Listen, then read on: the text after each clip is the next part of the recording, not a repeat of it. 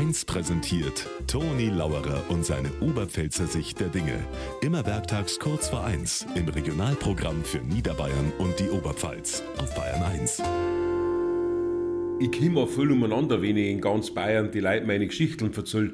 Das Wochenende war ich wieder durchgehend unterwegs und ich schaue mir fei gern die Hinweisschüttel mit den Ortsnamen an, weil die oft so lustig sind.